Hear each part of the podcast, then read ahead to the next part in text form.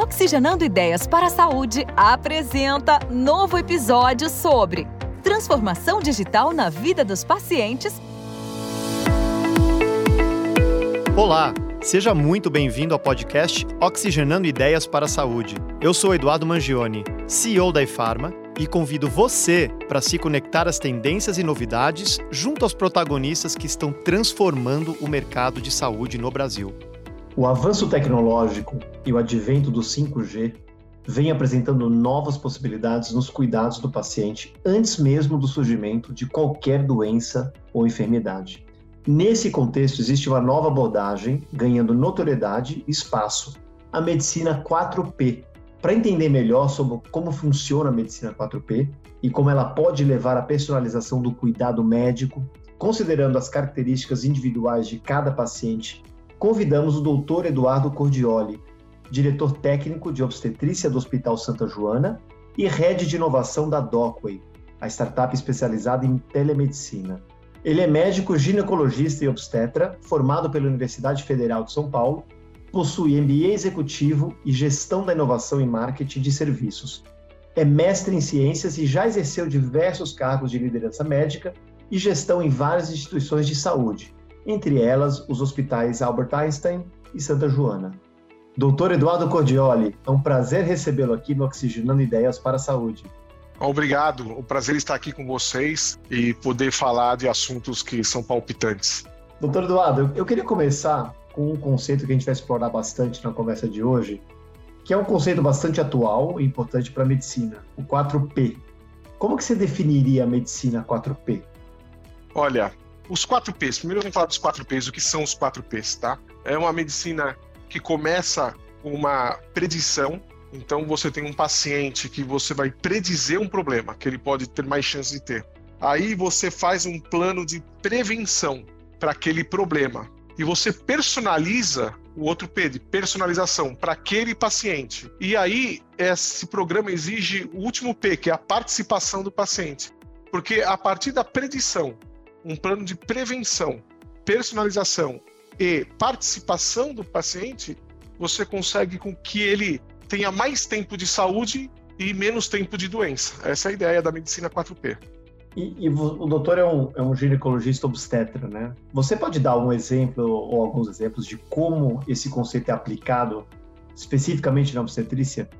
Olha, eu posso dar vários exemplos, né? Eu vou falar um pouco da pré-eclâmpsia, que é hoje a, sem dúvida nenhuma, hipertensão na gestação continua sendo uma das principais causas de morte materna no mundo e ainda é a principal causa de morte materna no Brasil, tá? Hipertensão na gestação. Hoje você consegue através não só do histórico do paciente, mas você consegue através é, de exames de ultrassom no primeiro trimestre, né, no, logo no primeiro trimestre, biomarcadores saber que esse paciente tem mais chances de desenvolver, por exemplo, pré-eclâmpsia do que o resto da população. E você pode dar uma medicação para prevenir ou diminuir a chance da doença, ou se ela acontecer, acontecer numa fase mais tardia da gestação, para evitar que o bebê nasça muito prematuro. Ou seja, antes do paciente ter sintomas ou putz, esse paciente está doente, vamos fazer alguma coisa, antes mesmo dele desenvolver qualquer tipo de sintoma ou queixa, você já entra com uma ação. Então você está fazendo uma predição. Aí você faz um plano de prevenção, que é usar a medicação, e você faz um estilo, ou você tenta fazer um estilo de vida de hábitos saudáveis, né? Que é valorizar o sono do paciente, tentar monitorar a ingestão de glicose para o paciente é, não ter, não descompensar com diabetes, não ter o ganho de peso que facilita ter pré-eclâmpsia, tá? Além disso, né, então você fez a predição, você fez a, a, a, todo o papel da prevenção e você vai fazer personalizar. Porque, por exemplo, tem pacientes que têm antecedentes é, de ter hipertensão na família e eles já são um pouquinho levemente hipertensos. Então, você às vezes já traz para um pouquinho mais perto o remédio da pressão. Tem pacientes que não têm antecedentes e não têm, é, por exemplo, é, é, é não começam com a pressão um pouquinho aumentada. Então, você não introduz o, o antihipertensivo. Tem pacientes que, por exemplo, têm uma dieta boa para cálcio né, já consomem leites e derivados, então você não precisa introduzir cálcio. Tem pacientes que não comem cálcio, então você precisa introduzir cálcio. Isso já é a personalização. E a participação, como é que é a participação? É você verificar se o paciente está participando do seu cuidado. Por exemplo, se ele está fazendo exercício físico, se ele tá, não está ganhando peso é, de forma veloz, se ele está controlando a pressão. Então, a participação é essa.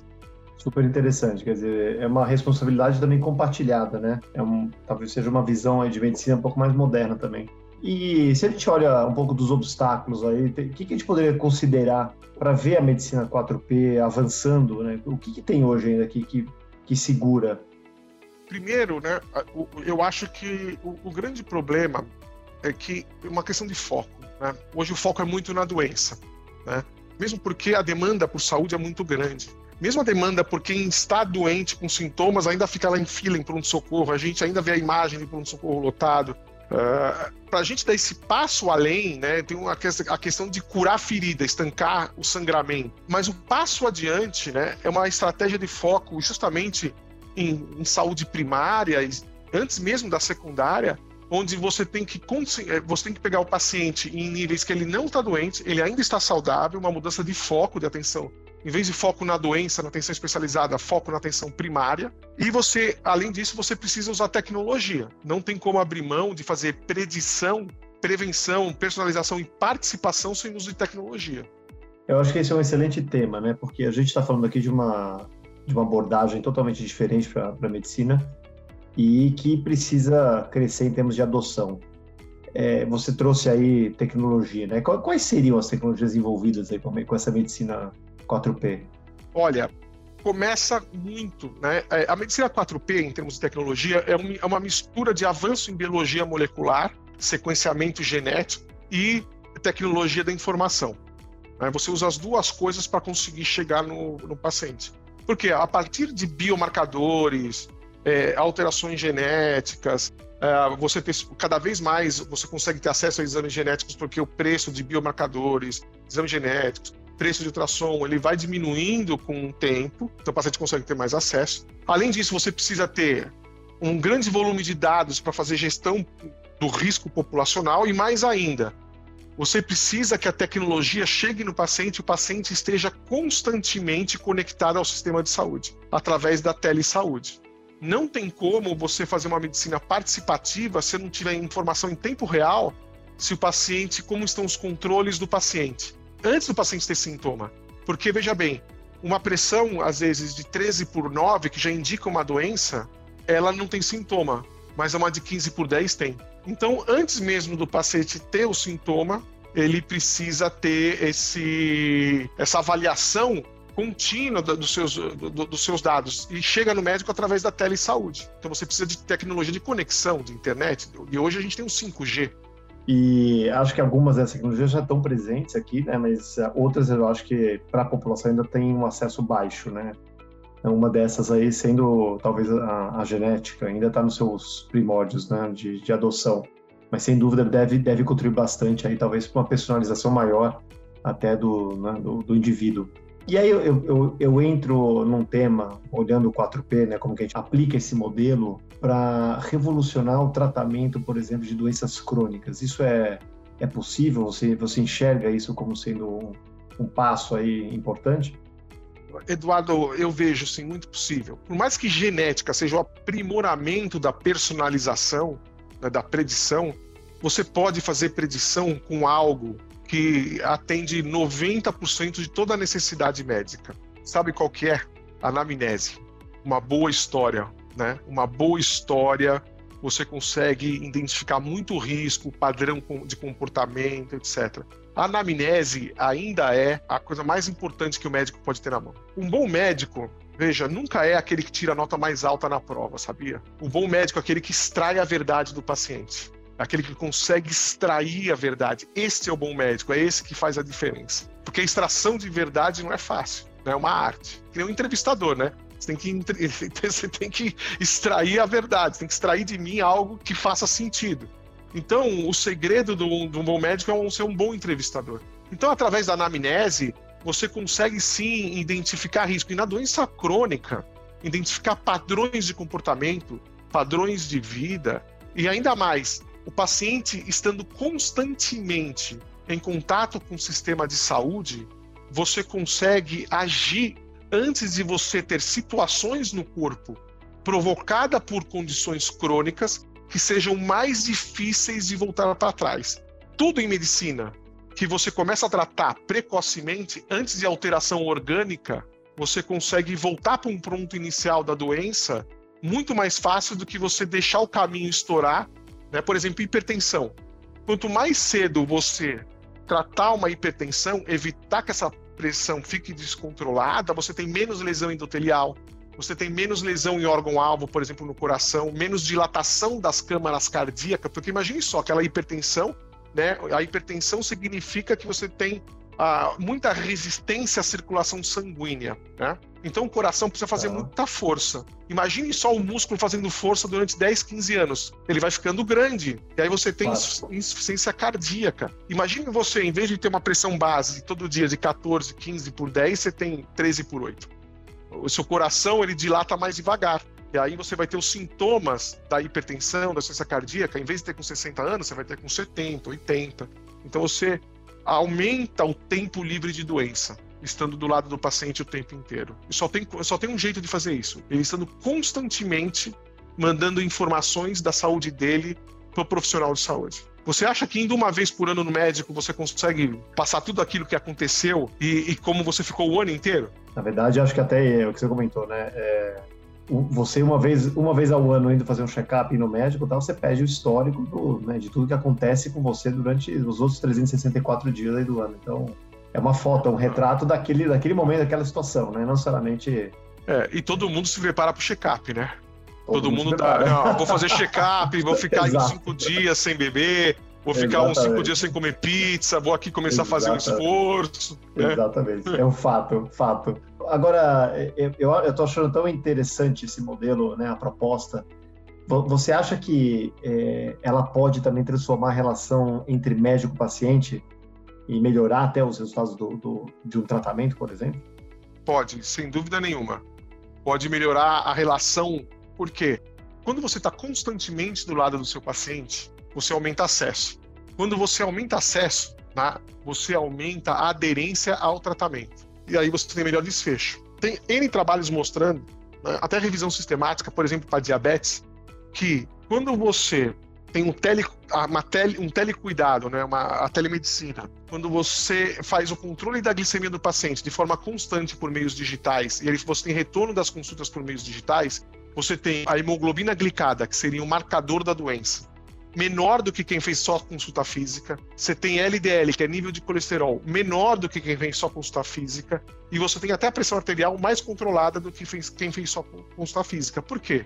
Quando você tem a consulta online, você falta menos, né? Porque você, ah, vou ter que parar tudo, né? Para pegar um carro, ir no médico, Não, chegar lá e me atende. Prático, claro. Extremamente, extremamente prático. prático. É. O melhor, a melhor, sabe qual a melhor sala de espera que existe? O sofá da sua casa. Perfeito. Né? E é então, mesmo, é, é, é, verdade. Então, veja, você melhora a experiência com o tratamento. Né? Então, você melhora acesso, você chega mais rápido e você melhora a experiência. Além do que, quando você tem ferramentas digitais, aí é que está a beleza. Você pode usar ferramentas de apoio à decisão para tomar a melhor decisão. Então, se o paciente manda para mim digitalmente né, um gráfico com todas as suas medidas de glicemia, por exemplo, eu posso configurar esse, esse essa ferramenta para me alertar e me dizer: olha, esse paciente tem 10% das medidas fora da, da, do alvo, esse tem 25%, esse aqui. Ela já faz uma pré-análise, ou seja, ela já me direciona para o caminho certo. Se chama ferramentas de apoio à decisão. E a chance de eu errar é menor, né, porque, vamos ser sinceros, quando você está atendendo muitos pacientes ao mesmo tempo e a, e a demanda por saúde só vai aumentar, vai existir um déficit de mais de um bilhão e meio de médicos no mundo nos próximos anos. Né? O, que, que, vai acontecer? A gente vai precisar de ferramentas de apoio à decisão para conseguir atender mais gente com a mesma qualidade, mas usando ferramentas que direcionem o cuidado. E aí a beleza da, da, da medicina digital, da saúde digital. Né? Ela consegue direcionar cuidado. E ela consegue fazer isso com muito mais escala, sem dúvida, né? E nesse mesmo ponto, eu queria falar um pouco da, do, do, aspecto de predição. Em que medida a utilização de tecnologias de dados, como a gente falou um pouquinho aqui, né, como por exemplo inteligência artificial e o machine learning, né, uma aprendizado de máquina, poderia potencializar esse aspecto de predição nesse, no modelo 4P da medicina? Você já tem alguma, você, você já vislumbra alguma coisa chegando ou já sendo usado na prática? Olha, casos que já foram publicados, inclusive publicações uh, minhas que estão no PubMed, casos que já aconteceram. Por exemplo, machine learning, você falou. Então vamos falar de deep learning, de imagem, né? Vamos falar de dermatologia, por exemplo. Então, pacientes que estão com um, uma lesão de pele. Qual é a história natural da lesão de pele antes da telesaúde e da saúde digital? Você tinha uma lesão de, pe de pele. Aí você ia, por exemplo, no médico de família. Vamos pensar no, no cenário de SUS, tá? Você ia no médico de família, ele olhava, falava, ah, isso aqui precisa de dermatologista. Aí você marcava uma triagem com o dermatologista, que demorava aí, poderia demorar, né? Ficar na fila. Por quê? Você já parou para pensar que dermatologia, micose, acne e câncer dividem a mesma fila? Eles dividem a mesma Uau. fila. Então, você tem uma lesão de pele. Ele olha, é o médico de família, putz, isso aqui é eu não sei. É, isso aqui pode ser uma micose, mas tá difícil de tratar, vai pro dermatologista. Ele até sabe, mas manda pro dermatologista. Ah, isso aqui é acne. Não, é acne, tem que dar. Ah, é o dermatologista. Não, isso aqui pode ser um câncer. Dermatologista. Fica todo mundo na fila esperando essa triagem do dermatologista. Aí faz uma triagem. Ah, agora você vai marcar biópsia. Aí é mais três meses para fazer a biópsia. Entre você ir no médico, já demora pra gente ir no médico. Não, agora ficou feio, eu vou. Agora você vai. Aí quando você vai você tem que esperar ter uma triagem para depois fazer uma, o, o, tratamento final, nove meses a 12 meses, aquele câncer que era pequenininho já aumentou. Agora, se eu contar para vocês que quando começou telesaúde e telemedicina, a gente, nós, eu tive a oportunidade de criar um programa lá atrás, onde o, o médico de saúde da família ele tirava a foto da lesão, subia para um web service, o dermatologista olhava e falava: Não, isso aqui é câncer, já pula a fila, vai para biópsia agora já resolvi o problema do paciente ali. Ele só fazia isso. Não, isso aqui pode ser câncer, não, isso aqui não tem cara, fica na fila, faz esse tratamento, não, marca eh, ambulatório especial. Ele já fazia triagem online, baseado em foto assíncrono. Porque a telemedicina ela pode ser síncrona ou pode ser assíncrona. Ok. Só que é o seguinte: todas as imagens foram guardadas e todos os diagnósticos foram guardados. Essa é a outra beleza da saúde digital. Aí o que, que eu faço? Eu tive toda a informação já catalogada fizemos processos de machine learning, treinamos a máquina e agora, três minutos, você, você tem o médico, ele extrai a história do paciente, a história, tira a foto, a máquina analisa a foto e ela dá com 97% de certeza, 95%, acho que era o algoritmo, se aquilo é uma, é uma, é uma lesão que tem que ser biopsiada. 97% assim, de acurácia. É, de acurácia. Aí você fala assim, mas se a máquina errar? Se ela chegar para fazer a biópsia, não era para biópsia, é um ser humano que vai olhar, né? Ninguém vai fazer biópsia se não precisar. Só que eu tiro da fila, né? Aí você fala assim, mas e quem não? E, e que se você falou que não precisava e precisava, ok, mas tem um ser humano que vai olhar. E antes ele ficava nove meses na fila, agora, porque eu consigo criar a fila, mesmo aquele caso, olha, não é, não precisa de biópsia, mas você vai ser avaliado por teledermatologia, é um ser humano que vai olhar e falar, não, isso aqui vai precisar de biópsia, vai. Mas a máquina, ela até ela pula até essa fase, ela, ela deixa mais rápido essa avaliação. Por quê? Entre você conseguir essa videoconsulta com o dermatologista, é que a fila, tudo bem, que caiu de é, no, é, nove meses para um mês, que seja, três semanas, agora são horas para você ter, minutos para você ter uma resposta. Você já sair da fila. Você vai no médico de família e pum, opa, isso aqui pode ser um câncer, já vamos marcar biópsia agora. Né? Então você já vai para biópsia. Não, não, isso aqui não é, você vai marcar a consulta com tele, a triagem por teledermatologia. Você só ganha o processo. Então, isso são exemplos que já aconteceram, tá? E que já estão publicados. Super interessante, doutor. E, e se a gente pensar nesse modelo né, da, da, do 4P de medicina, olhando a influência nas políticas públicas de saúde, então, particularmente em relação à prevenção de doenças e promoção de estilo de vida saudável. Você acha que é um caminho, né? O Brasil é um, é um país com bastante carência nesse, nesse lado e a gente vê um sistema de saúde cada vez mais colapsado, com maior dificuldade. Você enxerga esse como um caminho interessante também? É um caminho interessante, tem que ser tomado, inclusive já tem iniciativas muito boas do Ministério da Saúde sendo tomadas nesse sentido. Por exemplo, o Conect SUS. Né? Você já tem toda a ambientação digital para isso acontecer toda a arquitetura de sistema já foi moldada. Eu não sei se você, você deve viajar, todo mundo deve viajar para cima e para baixo, e há pouco, até pouco tempo atrás a gente precisava levar nossa carteirinha de vacinação. Ah, pra... sei, sei. Eu já tenho agora no celular também. É. Então, agora, o mais legal, né? Eu chegava para passar Estados Unidos, e eu mostrava o aplicativo. E o mais legal, ele, faz, ele, tem português, inglês e espanhol, né? É, é isso Porque aí. eu mostrava, e eu, e, e, eu tive a sensação de passar lá, eu ter toda uma história com vacinal ali e tal, mas eu tenho na, na, em aplicações digitais, mas eu tinha a vacina com selo oficial do Brasil no aplicativo em, qualquer, em três línguas. Mostrava é, na alfândega, o cara olhava. É, é. Oh, Aí quase que eu, eu, Quase que eu falava um suck, tipo, por, por, mas não pode falar isso, né? Olha, a gente podia falar aqui, mas. Mas, poxa, né? A gente precisa comemorar nossas, nossas poucas vitórias também lá fora. Poxa, são, não, são grandes vitórias. O Brasil, o SUS, é, é, um sistema muito interessante. Por mais que tem, como qualquer sistema de saúde, tem suas deficiências, mas tem coisa muito interessante. E a digitalização do SUS, ela está acontecendo, ela está firme tá forte. Tem muita coisa a ser feita ainda, mas tem muita coisa bacana que já aconteceu. E, do, e doutor Eduardo, o, como que você é vista o futuro da medicina 4P, especificamente na obstetrícia? O que, que você acha? Quais são as perspectivas de avanços, aprimoramentos aí nessa área para os próximos anos? Olha, primeiro, uma grande força-tarefa de educação. Né? Educação médica e educação do paciente. Não sei se você sabia, mas todas as ferramentas de cálculo de risco de doença são gratuitas, né? São disponibilizadas de forma gratuita na internet. Olha, gratuito, gratuito. Ah. Qualquer sistema de saúde pode pegar e ter, né? São ferramentas de cálculo que usam um conceito de big data, que já treinaram uma base de dados e hoje o que ele faz? Essa ferramenta, você insere características da anamnese, tem que ter, ter uma boa anamnese. Isso calcula o risco e te fala, olha, esse paciente tem tantos por cento de risco de acontecer isso. E aí o que, que acontece? Tem um grande caminho de educação dos profissionais para usar essas ferramentas, aí tem um grande caminho de educação do paciente. Porque eu acredito que educando o paciente, não só o paciente vai colaborar mais, mas ele vai é, é, é dele se cuidar, mas ele vai cobrar o profissional de saúde e ele tem atualização. Eu gosto muito quando o paciente chega no, no consultório e pergunta, oh, doutor, você já leu sobre isso? Porque às vezes o paciente vem com algumas opções diferentes, ele escuta algumas coisas na internet, né? E, e, e infelizmente hoje a internet tem a coisa boa e a coisa ruim. A coisa boa é que ela espalha informação. A coisa ruim é que ela superficializa a informação. Então, eu acho hoje nós médicos temos um papel muito importante na educação dos pacientes. Então, usar a informação, usar o tempo da consulta para você conseguir aprofundar o conhecimento do paciente e ele mesmo cuidar da sua saúde é o próximo passo. Excelente, excelente. Agora, doutor, a gente abriu um espaço aqui no nosso bate-papo para um jogo rápido, tá? Sair um pouquinho do, das, das, perguntas e para uma pergunta mais bate-bola, assim, mais, mais resposta rápida mesmo, para a gente conhecer um pouco do, do doutor Eduardo, né, por trás do profissional, é, um pouco dos seus gostos pessoais, tá bom?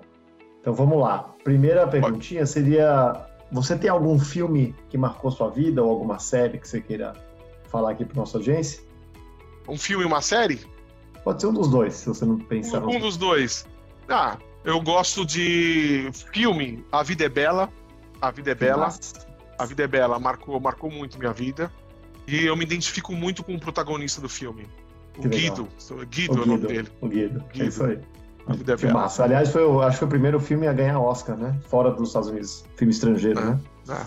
E tem algum livro de cabeceira que você tem lido ou leu que você poderia recomendar pra gente?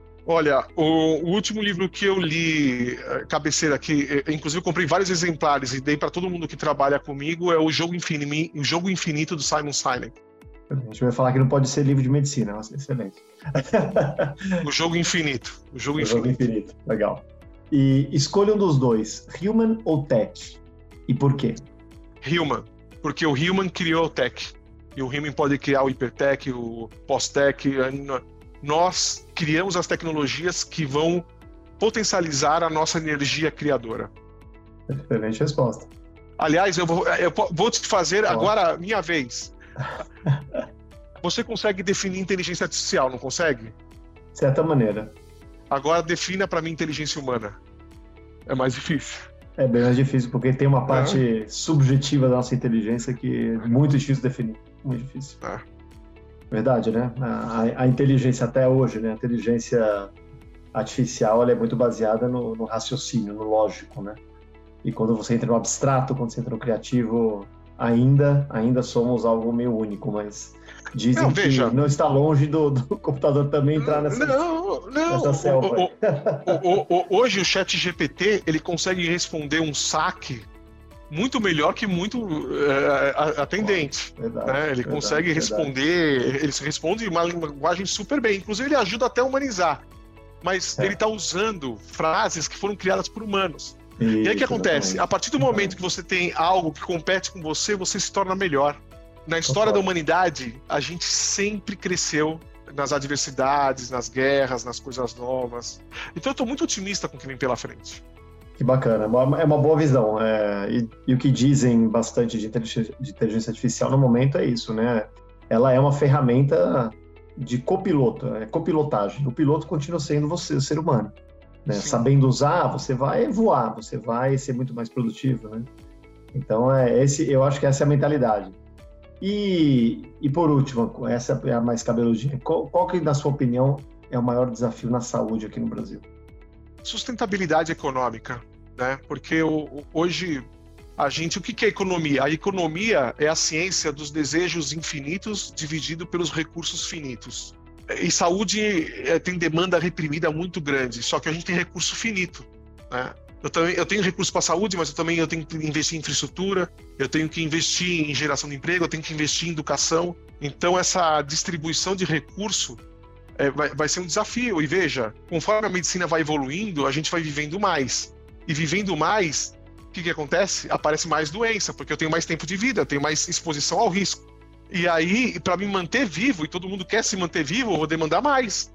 E, e eu preciso trabalhar mais para gerar mais recursos. Então, é o que eu costumo dizer: olha, aposentadoria é algo que meu pai teve eu, eu já desisti de ter. Assim, aposentar. Vai ser com o quê? 85?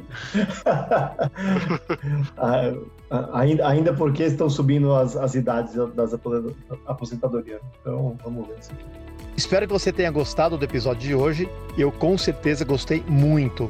Continue acompanhando nossos próximos episódios no Spotify, no Google Podcasts e não esqueça de ativar as notificações.